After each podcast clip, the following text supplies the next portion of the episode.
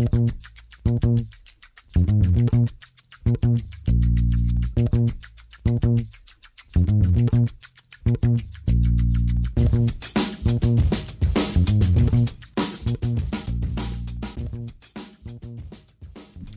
damit hallo und herzlich willkommen zu Football Rausch. Mein Name ist Tim Rausch und an meiner Seite ist wie immer Rahman Rupreil, der sich heute aus der Kommandozentrale aus Köln meldet, oder? Völlig richtig, völlig richtig. Ich bin in Köln angekommen. Hab ein paar Tage, ja, ich habe eigentlich nicht mal ein paar Tage frei, aber ähm, die Family, die Family hat gerufen, ich bin gekommen. Und es Die gibt ja, äh, also ja, ich sag mal so, eine Corona war ja wirklich vieles schlecht an Corona. Und ist auch vieles schlecht. Aber das mit dem Homeoffice, das gefällt mir gut. Ja, Podcast aus dem Homeoffice. Normalerweise würden wir ins äh, Tonstudio fahren. Ja, natürlich. Immer. Zwischen, Nee. zwischen Köln und Wuppertal. Der Podcast, der Podcast bleibt im Homeoffice.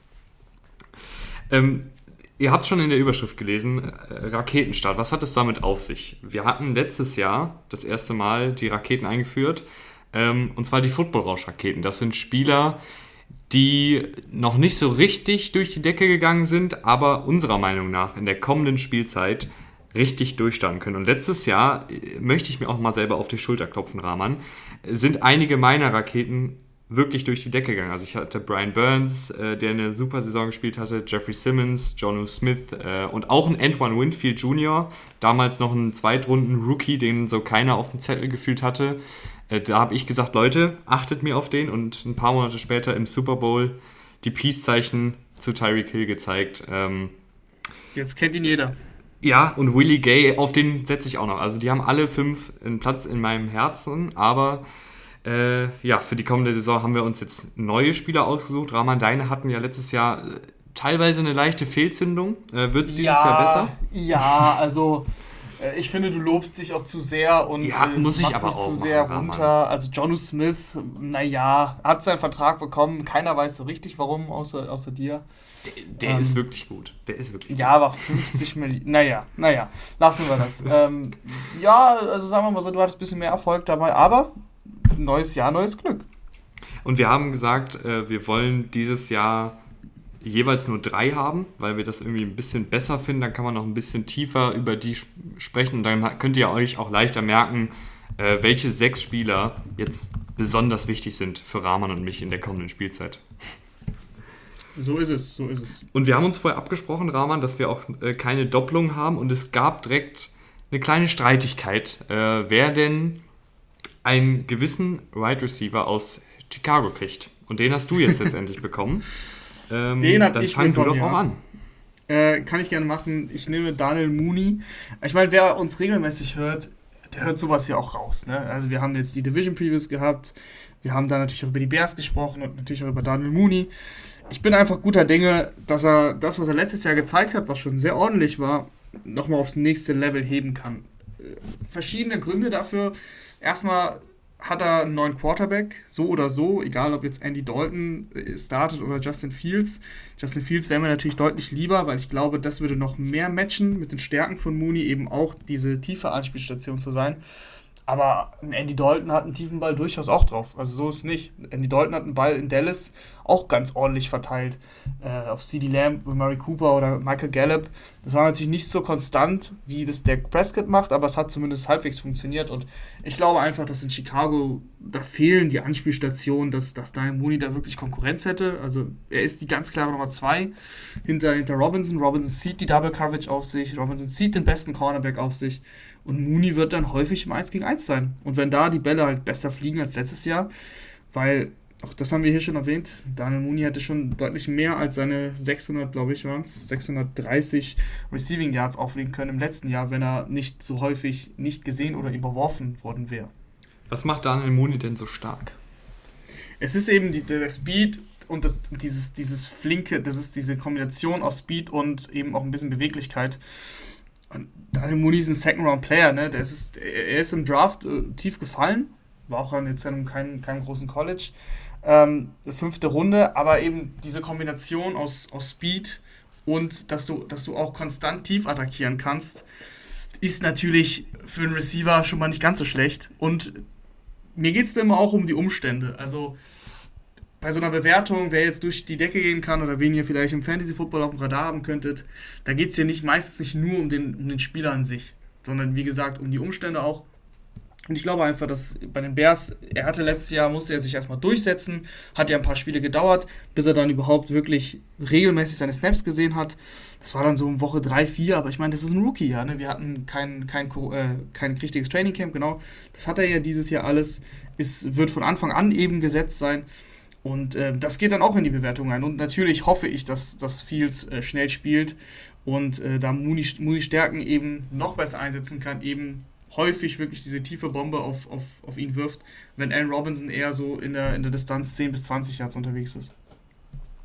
Ich denke auch, dass, dass Mooney äh, nochmal einen Schritt nach vorne macht, weil mir hat auch wirklich gefallen, Rahman, äh, die Art und Weise, wie er schon gespielt hat. Also, das ist ja, finde ich, nochmal die eine Sache, wenn du jetzt einfach deine 600 Yards sammelst, weil du halt einfach viel angespielt wirst und weil du irgendwie mit auch mal ein bisschen Glück, ein paar Contested Catches vielleicht tief fängst. Aber ich fand bei Mooney war wirklich immer der Fall, dass er in der Lage war, auch die Cornerbacks wirklich zu schlagen. Also mit gutem Route Running, mit gutem Spielverständnis, mit seiner Flinkheit. Also Mooney äh, wäre auch eine meiner Raketen gewesen. Ähm, und so ist es jetzt deine Rakete. Und ich glaube, das ist eine gute erste Rakete. Finde ich, find ich schön, dass du das approvest. Wen hast du denn auf deinem Zettel? Ich mache dann auch mal weiter mit einem Receiver, äh, den ich ja schon ein bisschen länger lobe und den ich glaube ich, ich meine, ich hätte ihn auch schon bei den Sleeper Free Agents gehabt. Ich bin mir nicht mehr ganz sicher. Äh, aber Curtis Samuel, ähm, Wide Receiver, ehemaliger Panthers Wide Receiver, jetzt beim Washington Football Team. Und Curtis Samuel, bei ihm gefällt mir einfach diese Flexibilität. Also ich glaube, das ist jemand, den du sehr variabel einsetzen kannst. Ich bin mal gespannt, wie ihn Scott Turner einsetzt. Er hat ja schon mal äh, Samuel gecoacht, 2019 bei den Panthers.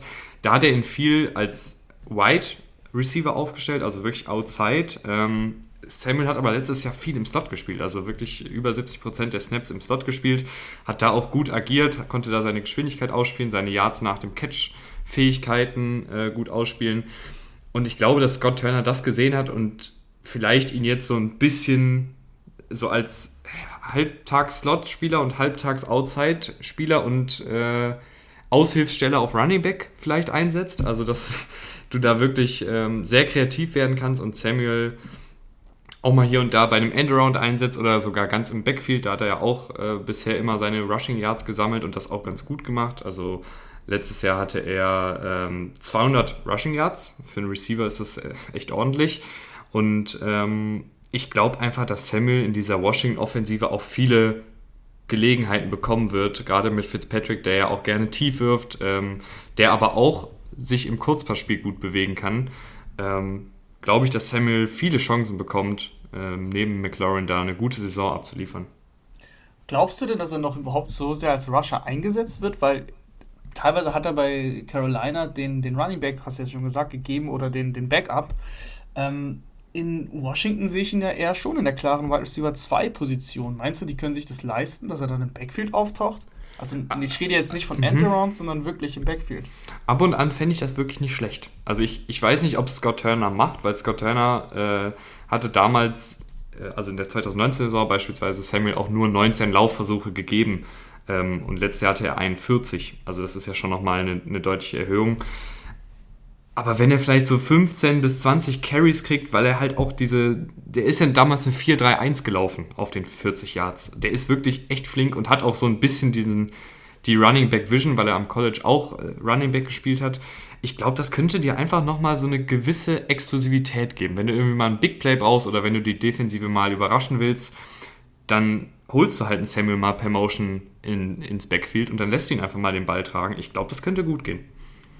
Ja, ich, ich bin auch großer Samuel-Fan und bisher in Carolina, da war es halt schwierig, ne? Da hat er Pässe von, äh, ich glaube, unter anderem, unter anderem Heineke gefangen, der ja jetzt, der jetzt auch bei Washington ist, aber das waren nicht viele. Er hat viel mehr Pässe von eben Teddy Bridgewater oder ähm, Kyle Allen oder Cam Newton gefangen. Das waren jetzt allesamt keine Quarterbacks, ähm, ja, wo du dich darauf verlassen kannst, dass du konstant bedient wirst. Und weißt, ja, weißt du, was das auch ja. Weißt du, was das auch alles nicht waren? Das waren alles keine Quarterbacks, weder Newton noch Bridgewater noch Allen noch Heineke und wer da noch alles die Piff geworfen hat, ähm, die wirklich einen akkuraten, tiefen Pass werfen können. Ja, und was genau ich mich noch frage, wo vielleicht noch ein bisschen Potenzial schlummert, ist Curtis Samuel als wirklich tiefe Anspielstation mit der Geschwindigkeit.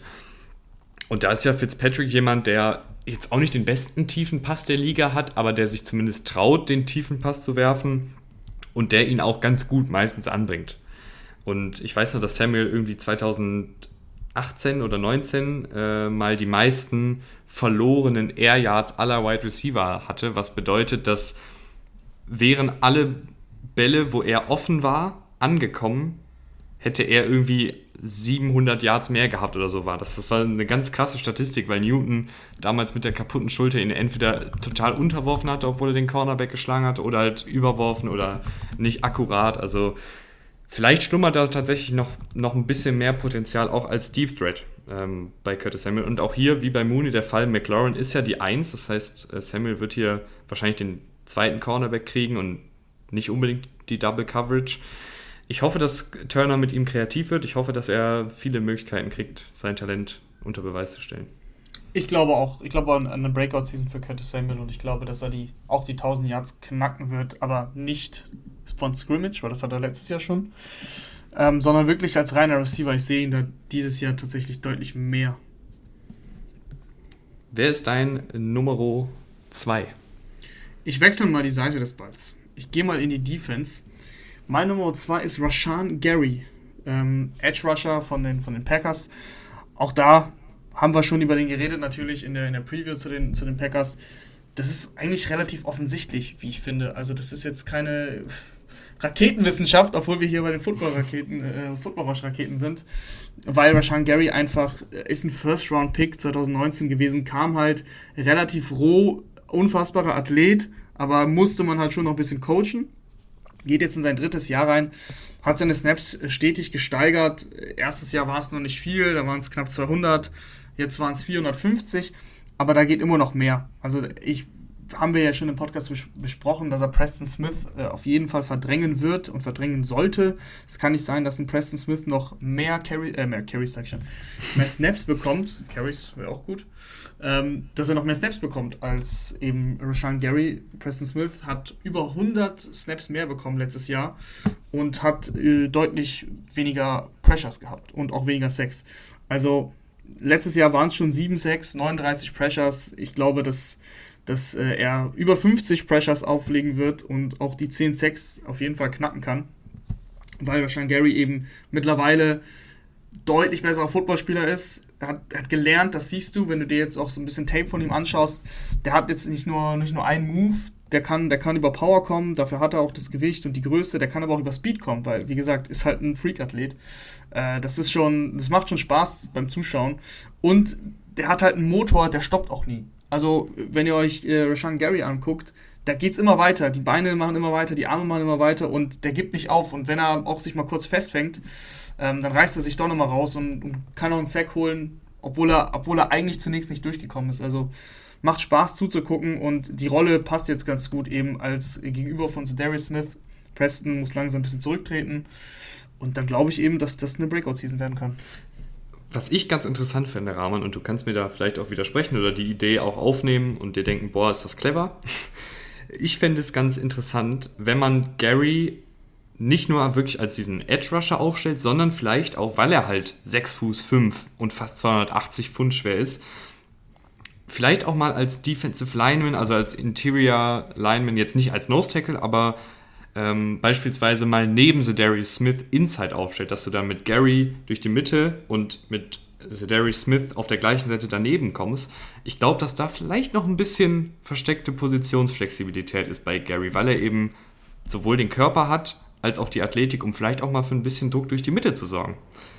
Weil ich finde, das fehlt den Vikings, äh, mhm. den Vikings sage ich schon. Weißt du, warum ich an die Vikings denke? Weil ich Sag eben bitte. gedacht habe, äh, wie die Vikings damals mit Daniel Hunter und Everson Griffin das gemacht haben. Da hatte Griffin, war ja auch Edge Rusher auf dem Papier, aber hatte ja auch ab und an mal Snaps äh, durch die Mitte gegen den Guard im 1 gegen 1 dann. Und das fände ich vielleicht auch ganz interessant, wenn sie das mal machen würden, weil Interior Rush haben sie ja eigentlich nur Kenny Clark. Und wenn man dann vielleicht noch einen, einen, Gary findet, der auch mal hier und da gegen den Guard spielen kann und dann da seine Power und seine Länge und seine Athletik äh, nutzen kann, um auch Druck durch die Mitte zu machen, ist das vielleicht gar nicht so schlecht. Absolut. Also Positionsflexibilität ist immer gut und Rashan Gary, so ist er auch eigentlich in die Liga gekommen. Also als flexibler Spieler, der das auch, der das auch machen kann. Ähm, durchaus können die Packers da ein bisschen mehr rumschieben und wie du gesagt hast, dann spielst du halt auch mal mit allen drei. Haben sie wahrscheinlich jetzt auch schon letztes Jahr ein paar Mal gemacht, aber kannst du durchaus häufiger machen, dass du dann eben äh, Rashan Gary auch innen aufstellst. Dann kann von mir aus auch Preston noch spielen, ähm, wenn, er, wenn er sich zusammenreißt. Aber es kann auf jeden Fall nicht sein, dass Gary Snaps verliert für Preston. Ähm, das darf nicht passieren. Aber ja, wenn er, wenn er inside kommt, wenn du das ab und zu mal einstreust, finde ich sowieso immer gut. Ich würde sagen, ähm, wir gehen von der Packers Defensive Line in die Packers Secondary, weil da ist nämlich meine zweite Rakete. Also dafür, dass wir immer so Packers kritisch sind, haben wir jetzt beide äh, Packers Spieler. Lass mich raten, war das nicht der gleiche Draft-Jahrgang sogar? Äh, mit Daniel Savage, ja, ist der gleiche ich Jahrgang. Schon. Ich glaube schon, ja. Aber im Gegensatz zu Gary hat Savage ja schon die Starterrolle seit zwei Jahren. Ähm, ich finde auch ja. letzt, letztes Jahr hat er auch nochmal eine Schippe draufgelegt. Ähm, also hatte vier Interceptions, sieben Pass-Breakups und generell wirkt er einfach ein bisschen reifer, ist nicht mehr auf so viel ähm, reingefallen, sage ich mal. Also hat er hier und da mal, gerade in der Rookie-Saison, ein paar Spiele, wo es halt nicht so gut aussah, was aber auch völlig normal ist für einen, für einen jungen Safety. Und ich glaube, jetzt in Jahr 3 ähm, kann da wirklich jetzt so nochmal dieser Schritt von einem guten Safety zu einem sehr guten Safety gehen, weil Daniel Savage auch hier wieder eine unfassbare Athletik mitbringt. Also einer der athletischsten Safeties der Liga. Hatte ja auch am, am College ähm, bei Maryland öfter mal Cornerback gespielt, also Slot Corner. Ähm, das hat er auch bei den Packers in der NFL auch schon ab und an gemacht. Ähm, als Box Safety haben sie ihn genutzt, als Free Safety haben sie ihn genutzt. Ich würde ihn eigentlich exklusiv fast schon als Free Safety nutzen, weil da finde ich, hat er einfach durch seine Reichweite und durch seine Geschwindigkeit und auch durch seine Fähigkeit, hier mal einen Fumble zu forcieren und da mal auf eine Interception zu geiern, den meisten Wert. Ähm, aber ich glaube, am Ende des Tages äh, hatte Savage letztes Jahr schon zwei Partien, die richtig, richtig gut waren. Ähm, wo er dann auch null Yards in der Deckung zugelassen hat und noch eine Interception oben drauf gelegt hat. Aber er hatte halt auch noch ein, zwei Spiele, wo es noch nicht ganz so rund lief. Ähm, und ich glaube, die werden wegfallen. Und wenn wir dann noch ein paar mehr von diesen Höhepunkten kriegen, haben wir einen echt guten Safety mit Daniel Savage. Ja, definitiv. Also Savage jetzt schon ein guter Safety. Ähm, ist natürlich auch mutig. Einerseits werden jetzt wahrscheinlich Leute sagen, öh, voll langweilig, Daniel Savage, der ist doch schon gut. Aber um wirklich Anerkennung nächstes Jahr zu bekommen, muss der jetzt halt den, den nächsten Schritt machen. Und deswegen finde ich es dann wieder mutig, so einen Spieler zu nehmen. Ähm, aber wie du es schon gesagt hast, die Anlagen sind, sind da. Er hat schon vieles richtig gemacht. Konstanz ist so ein, so ein, so ein Faktor. Ähm, wie, du, wie du schon gesagt hast, er hatte, er hatte zwei richtig gute Spiele, unter anderem gegen Chicago in Woche 12. Ähm, eine Woche später gegen, gegen Philly sah es dann schon ganz anders aus. Also da hat er dann wirklich richtig viel Yards auch zugelassen und sah dann bei, bei einigen Plays nicht gut aus. Den, das ist ein Punkt, den er verbessern muss, aber ansonsten auch jetzt schon eigentlich ein guter Spieler. Rahman, wer ist die dritte und letzte Rakete von dir? Die dritte ist, äh, ja, das, da könnten jetzt auch die Leute sich auf mich stürzen und sagen, das ist kein, das ist ja kein Sleeper. Es ist ja auch, es, die heißt ja nicht bei uns Sleeper, ne? das sind ja die Footballer Raketen. also es ist nicht die, wir haben auch nicht so eine richtige Definition dafür, aber, aber das ist auch egal, weil ich nehme äh, TJ Hawkinson, der, auch klar, First Round Pick, Nummer 8 Pick sogar, in die Liga kam mit äh, Vorschuss, Vorschusslorbeeren, ne? nächster Kelsey, nächster, nächster Gronk und so weiter und so fort. Aber wenn man sich jetzt die Zahlen anguckt, hat er jetzt noch nicht so richtig gezeigt. Also letztes Jahr waren es 700 Receiving Yards. Das ist, das ist gut. Das ist auf jeden Fall für einen Titan gut. Aber wenn du jemanden an 8 holst im, im Draft, ähm, dann erwarte ich ein bisschen mehr. Im ersten Jahr waren es sogar nur 367 Receiving Yards. Das Ding ist, dieses Jahr wird er die 1000 Yards im Schlaf knacken. Also wirklich im Schlaf. Weil die Lions haben nichts. Die Lions können auf nichts anderes werfen als auf DJ Hawkinson. Receiver sind wir schon häufig durchgegangen. Äh, selbst ein Amon Ross St. Brown hat sehr gute Chancen, da viele, viele Snaps zu spielen. Obwohl er Rookie ist, obwohl er erst vierte Runde äh, gedraftet wurde. Weil Hatte ich tatsächlich auch überlegt zu nehmen, Rahman. Amon ja, Ross St. Brown. Ich, ich, ich wollte keine Rookies nehmen. Ich wollte keine mhm. Rookies nehmen, weil das ist halt irgendwo, irgendwo ja. Sie haben mir noch nie was gezeigt Deswegen weiß ich nicht. Finde ich, find ich schwierig, Rookies. Ähm, wie auch immer, also Hawkinson geht jetzt in sein drittes Jahr. Bisher war es okay, aber ich sag mal so, wenn er jetzt bei dem Niveau bleibt, was er bisher gespielt hat, dann wäre Bast vielleicht hart. Also Bast wäre schon hart, aber es wäre kein guter Pick gewesen. Und jetzt muss er, jetzt muss er zeigen und jetzt müssen die Lions auch ähm, zeigen, dass, dass sie da einen wirklichen, wirklich richtig guten Titan gedraftet haben.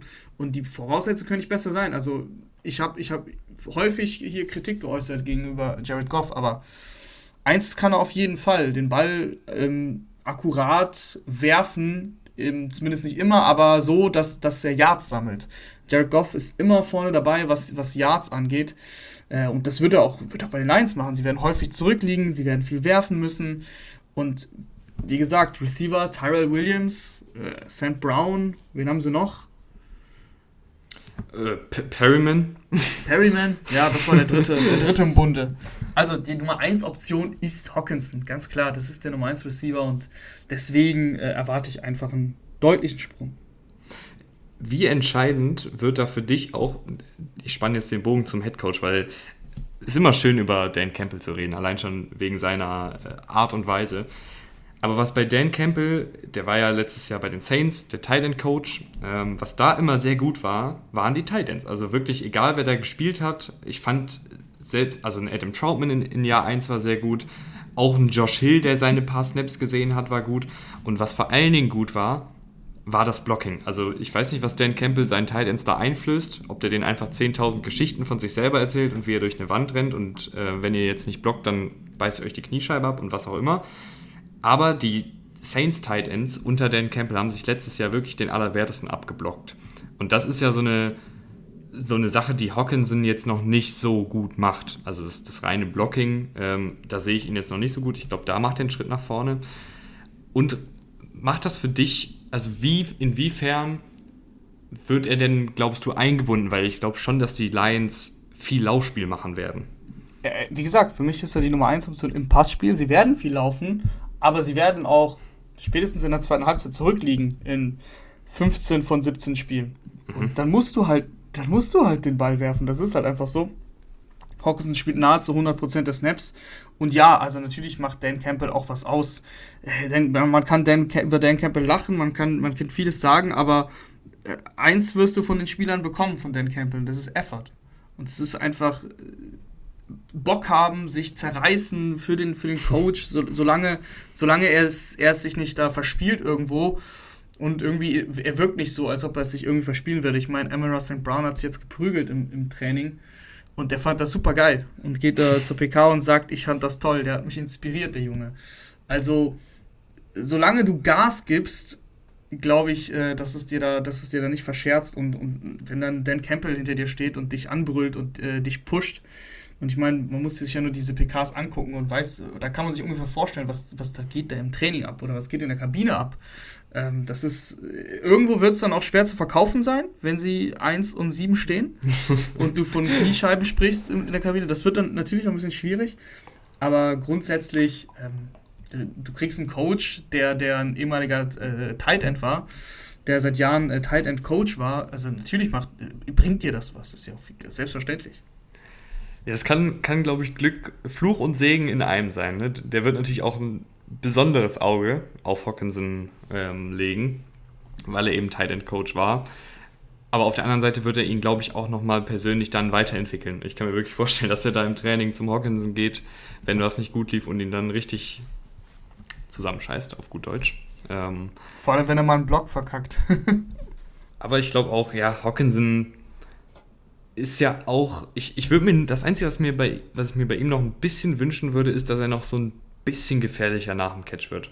Also mhm. so diese Darren Waller, George Kittle, Jonu Smith äh, nach dem Catch-Fähigkeit, dass man dann wirklich seinen, seinen Speed dann auch sieht und dass er auch wirklich hier und da nochmal ein paar mehr Tackles bricht, aber auch das ist ja vielleicht dann irgendwo auch noch eine leichte Mentalitätssache. Natürlich ist es auch eine, eine körperliche Sache. Also ich könnte jetzt kein Tackle in der NFL brechen. Ähm, aber wenn du weißt, dass, dass ein Dan Campbell von der Seitenlinie schreit, jetzt truck halt den Cornerback weg, dann machst du es vielleicht auch noch ein bisschen eher als letztes Jahr.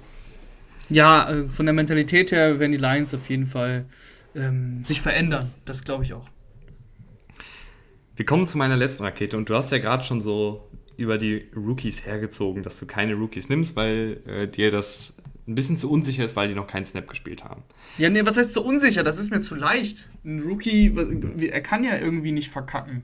Das ist ein Rookie. Ja, aber ich Also sag jeder ja, gibt einem Rookie ein bisschen Ja, warte, Zeit. dann. Ich sag ja auch, dass er durch die Decke geht. Das ist ja okay. Deswegen habe ich ja gesagt, dass wir keine richtige Definition haben. Und bei mir, und Leute, ich weiß, ich habe ich hab mich auch verleiten lassen. Ich habe mich wirklich verleiten lassen, die Tra Training Camp Videos gesehen, die PKs gehört, die Stimmen zum Spieler gehört und jetzt habe ich Trey Lance genommen, Quarterback der 49ers, Starting Quarterback der San Francisco 49ers. In Week One.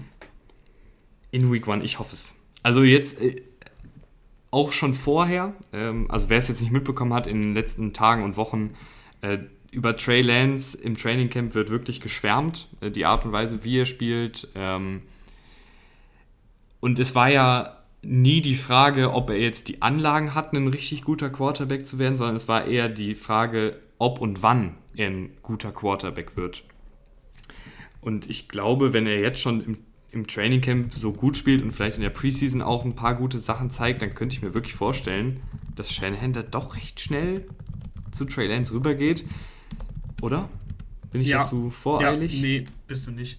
Ähm, das, das passt einfach alles sehr, sehr gut zusammen und es würde eben gar nicht, gar nicht passen, wenn ein Coach wie Kyle Shanahan ähm, sieht, was er für ein Talent da hat und, und ihn nicht, also wenn er ihn da nicht einsetzen würde. Also du hast, du hast äh, eben Trey Lance und du hast Jimmy Garoppolo. Dann guckst du dir dein Playbook an und dann müsst, musst du für Jimmy Garoppolo die Hälfte der Seiten rausreißen weil du diese Spielzüge mit Jimmy Garoppolo nicht machen kannst. Entweder er hat den Arm nicht für, den, für diesen tiefen Ball dann oder er hat die Beine nicht. Und meistens hat er die Beine nicht, weil Trey Lance einfach ein unglaublicher Athlet ist. Und äh, es gibt einfach kaum ein einfacheres System für einen Quarterback als das 49ers-System. Das äh, beruht eben viel aufs Laufspiel und dir wird es wirklich einfach gemacht, deine, deine Receiver anzuwerfen, weil eben auch nicht so viel tief attackiert wird. Aber mit einem Trey Lance kannst du das ja eben umstellen. Also Kyle Shannon hat sich dann immer auf seine Quarterbacks angepasst und hat immer geschafft, den Quarterbacks das Leben zu erleichtern. Also ein Mullins kam da aus dem gar nichts. Den kannte kein Mensch. Der, der, der ist auf einmal gestartet damals gegen die Raiders vor ein, zwei Jahren, zwei Jahren glaube ich. Und hat dann bei Thursday Night, da sah der aus, als ob das ein Tom Brady wäre. Das ist einfach das System von Kyle Shanahan, der Coach Kyle Shanahan, der kriegt es hin. Und der wird nicht so blöd sein und so viel Talent auf der Bank verschwenden lassen. Also ich, ich hoffe auch Week One kann man nie garantieren, aber es wird spätestens nach drei, vier Wochen passieren. Und warum ich Trey Lance nehme, ist einfach der Grund, dass dieses Potenzial so unfassbar ist. Also ich bin wirklich der Überzeugung, dass Trey Lance im Umfeld bei den 49ers, jetzt muss ich mal kurz überlegen, wie ich das jetzt am besten ähm, sage, aber dadurch, dass er bei den 49ers ist, glaube ich, dass Trey Lance das höchste Potenzial hat von allen Rookie-Quarterbacks, die jetzt gedraftet wurden. Ja. Weil, weil er hat den Riesenarm, er hat die Athletik ähm, und jetzt ist es halt nur noch eine Frage, kann er das auch dann auf dem Spielfeld nutzen und zeigen? Und ich glaube, dass Shanahan sich jetzt in die Zeitmaschine setzt, nach 2012 zurückreist, in seine Washington-Zeit und da nochmal die Kapitel sucht, wo das alles drin stand mit Read Options für Quarterback, Laufspiel für Quarterback, Rollouts für Quarterbacks. Ähm, weil das ist ja auch nochmal so ein Element, was du jetzt mit Jimmy Garoppolo nur bedingt hast. Also klar, auch mit Garoppolo kannst du einen Rollout machen, keine Frage, aber mit Garoppolo kannst du ja keine Read Options laufen. Ähm, und ich frage mich, Rahman, das Laufspiel der 49ers ist ja eh schon sehr gut, weil das Scheme so gut ist und auch schon ohne einen mobilen Quarterback sind äh, Spieler wie Raheem Mostert und Co. letzte Saison relativ hoch gewesen, was Yards vor dem ersten Kontakt mit einem Verteidiger waren. Also das ist dann eben ein Zeichen dafür, dass, es, dass sie viel Raum haben, ähm, weil je später der Verteidiger eincheckt, desto länger hat es ja logischerweise gedauert und desto mehr Raum hatten sie vorher. Und ich glaube, dass du dann mit, mit noch einem weiteren Element, dass die Defensive dann auch noch auf den Quarterback aufpassen muss, dass der nicht bei einem Outside-Zone-Spielzug den Ball behält und selber einen, einen Naked Bootleg läuft beispielsweise.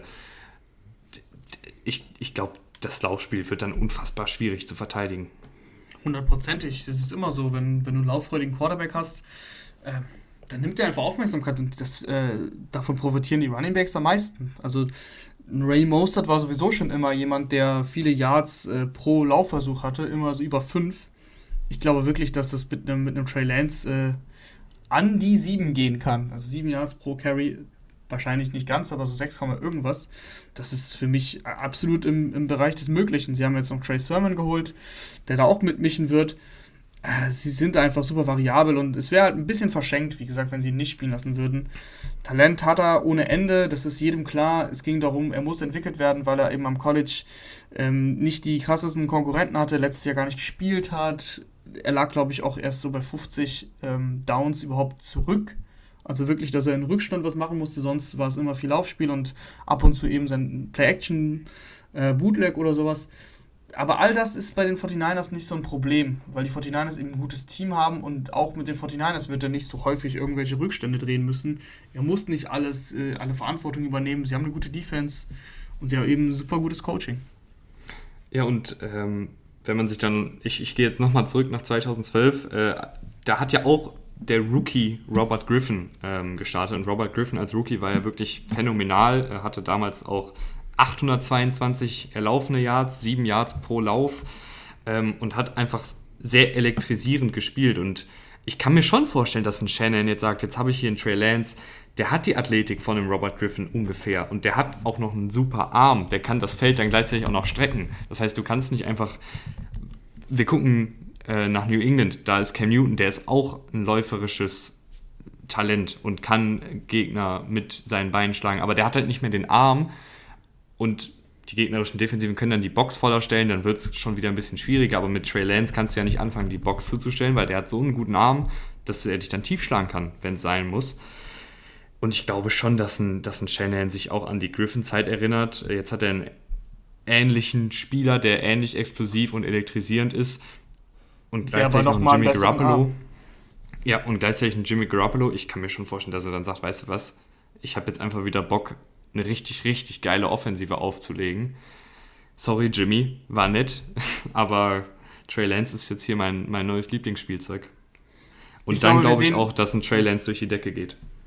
Wir sehen ja, wir sehen ja nur immer nur so ein paar Schnipsel, ein paar Highlights von den Training Camps und da hat schon Trey Lance die eine oder andere Bombe komplettiert. Ich glaube, im, im Training Camp, falls es im Training Camp noch nicht passiert ist, ist es wahrscheinlich passiert, ähm, wird es irgendwann in der Preseason sein oder in der Regular Season. Es wird den Moment geben, wo Jimmy G einen weit offenen, weit offen geschemten Spieler überwirft oder nicht sieht, was auch immer. Und wahrscheinlich ist es schon im Trainingcamp passiert und dann kommt der Moment bei Kyle Shannon, so fuck it, Trey, geh rein. Ich habe keine Lust mehr darauf.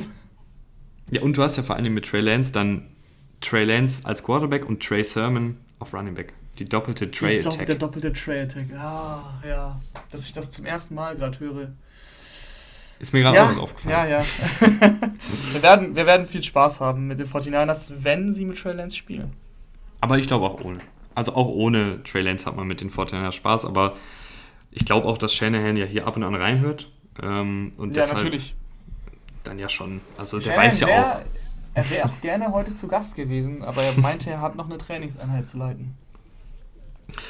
Ja gut, Rahman, aber ich glaube trotzdem, dass Trey Lance durch die Decke geht. So oder so. Und dann, dann ist er vielleicht nächstes Jahr äh, mein, meine Rakete, wenn es nee, dieses Jahr nichts wird. Nee, nee, nee, nee, nee, nee, so wird das nichts. Einmal Rakete, nie mehr Rakete. Gut, Rahman, das war's dann schon für heute, ne? Das war's. Heute mal ein bisschen, bisschen kürzer, kurz und knapp. Aber wir wollen auch in die Sonne, sind wir ehrlich. Wir wollen auch in die Sonne. Und wir hören uns dann nächsten Montag wieder. Ähm, zum, lass mich nicht lügen, Raman, äh, zur Saisonvorschau mit unseren Tipps, was Super Bowl, was MVP, was Comeback Player of the Year, was Coach of the Year etc. angeht. Yes, Sir.